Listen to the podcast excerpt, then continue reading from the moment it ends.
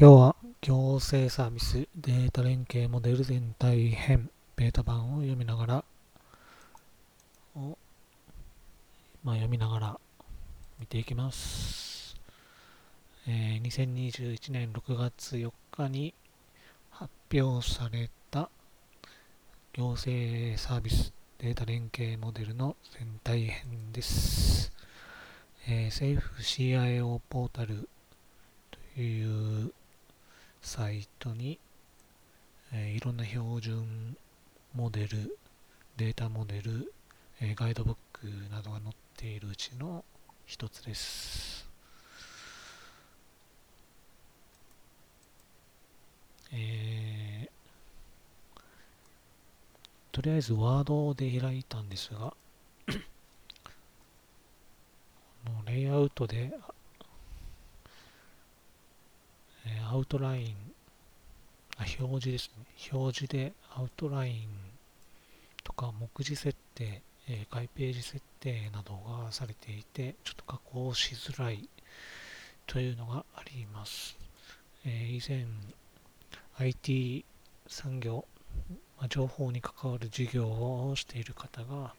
まあ、テキストなんかプレーンテキスト、メモ帳とかでいいよっていうのを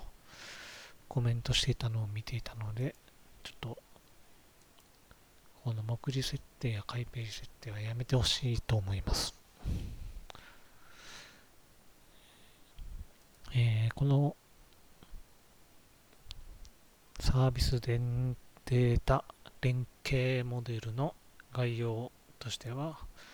えー、行政機関で個人や法人に関するマスターデータや各種手続きに関するシステムを作るときに参照すべき実践的データ連携モデルの全体編と。このガイドに従いデータ設計を行うことでワンスオンリー、ワンスストップ、ワンストップ、ベースレジストリの活用など多機関のデータ交換が容易かつ正確に行えるようになりデータ設計に関するコストも削減することができると。えー、例えば国と県、国と地方公共団体、あと地方公共団体と地方公共団体、あるいは民間、公共団体と民間などで、えー、データ連携がしやすくなると。で最初に課題、まあ、このモデルを作る、なぜ作るのかっていうのは課題があるからということで書いておりおります。えー、行政においては上場企業に対してデータの標準化を推進してきたと。あと GBS インフォは政府の推進するデータのフレームワークである共通語集基盤に準拠して開発されていると。と個人データに関するデータは、例えば下記のような場面について活用されます。えー、利用できるイベントや施設について知りたいとき。他には、えー個人の活動を支えるデータとして、えー、個人基本データ、氏名住所、世帯などの基本情報、えー、申請データ、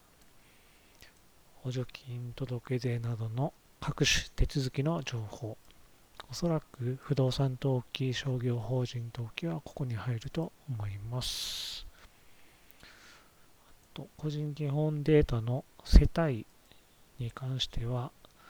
えー、戸籍や住民票、おそらく住民票の世帯ですよね。国税調査をするの関係であれば。世帯に関してはいろいろ変動するんじゃないかなと思います。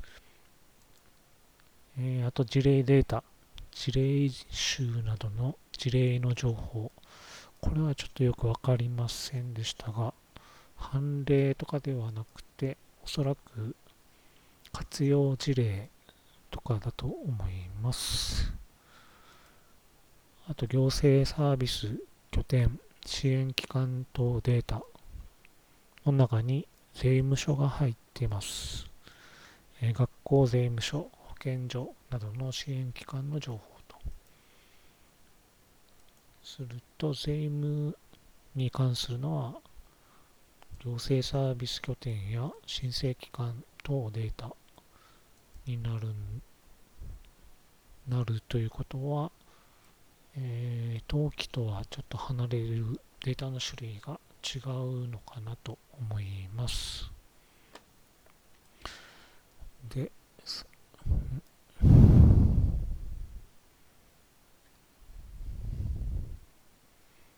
ちょっと先まで行て、サービスイメージと体系ということで、え、図を見ていると、え、私たちがパソコンやスマートフォンを見たときには、え、お中元の名簿、名簿、カタログのような、えー、モデルが出てきて、そこで興味があるものをクリックやタップして、自分が知りたい情報に行くというのをイメージされているんだと思います。で作る側としてはいろんなデータを組み合わせたり、えー、外したりしていく自分たちが使いやすいように外していくと。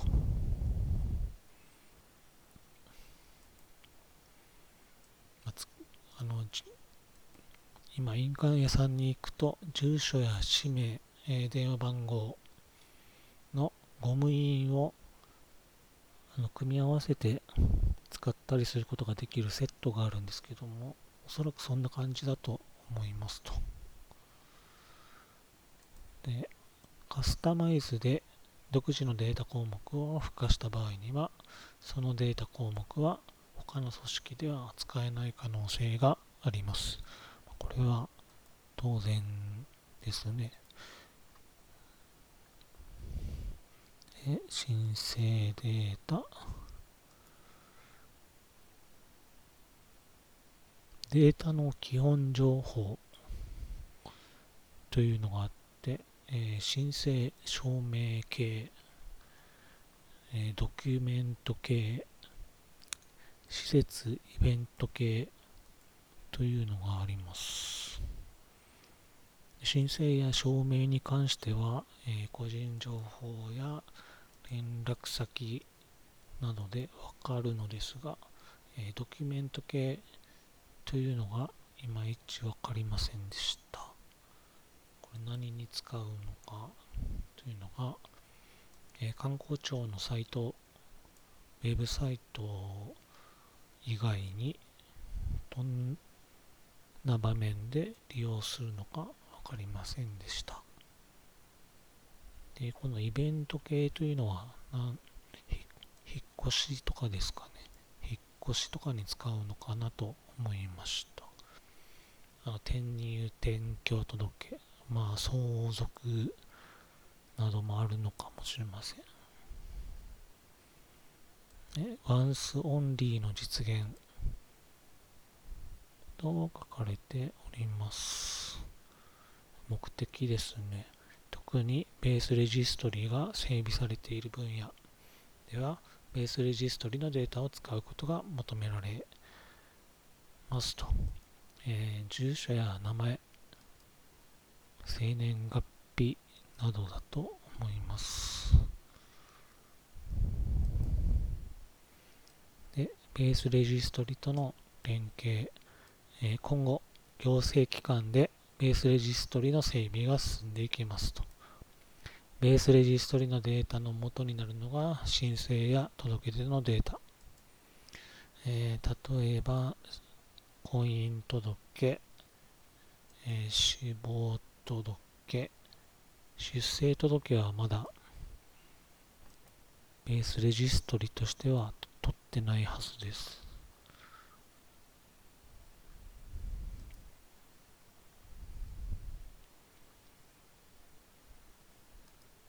で今データがの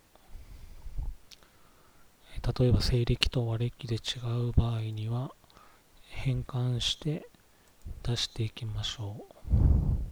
ということが書いてあります。でこのデータモデルを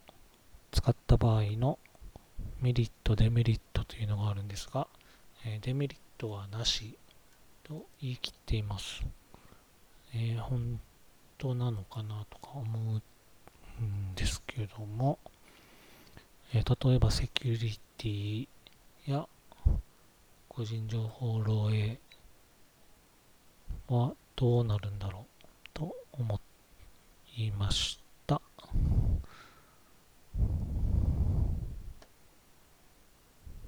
あと日付の日付は半角ハイフンで結ぶとかですね。いろいろ決まりがあるようです。えー、文字は文字環境導入実践ガイドブックを見てください。えー、外事については文字情報基盤宿題マップを見てください。えー、読み仮名はカタカナ。ローマ字を使う場合もあると。数字は半角。えー、時間は半角数字と半角コロン。日付。あと、曜日の記載の仕方。住所地。えー、住所、都道府県。住所、町名、住所、町名か。おそらくこれは 分ける、住所をいくつかに分けてるんですが、えー、考え方としては、大きいものを先に住所ときて都道府県。住所ときて町名となっていってるんだと思います。おそらく情報を扱う方はこういう考え方でやっていくんだと思います。と、郵便番号はハイフン省略。電話番号はハイフン接続と。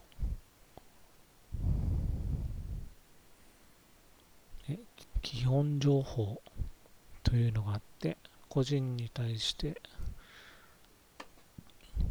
えー、氏名、住所、氏名、住所、えー、生年月日ですかね。個人情、個人番号、えー、法人基本情報3情報として、法人番号、称号、えー、本店、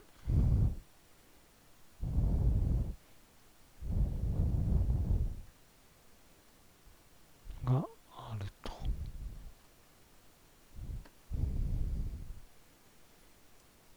で、留意事項、氏名、法人名の漢字表記の扱い、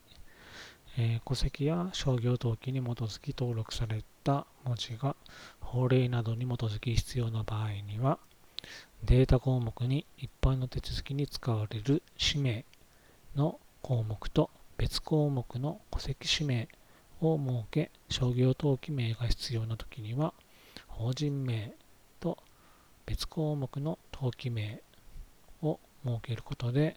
円滑な連携ができるようにするなどの工夫が必要です。一応商業等商業法人登記や戸籍は国の制度なんですが、えー、使えない、その中にも使えない文字があると。えー、そういう場合は、うん、標準の標準文字の法人名と登記された法人名2つを書くと。で、あと、名前にカタカナの読み仮名をつければ、ローマ字表記も簡単になりますということが書かれております。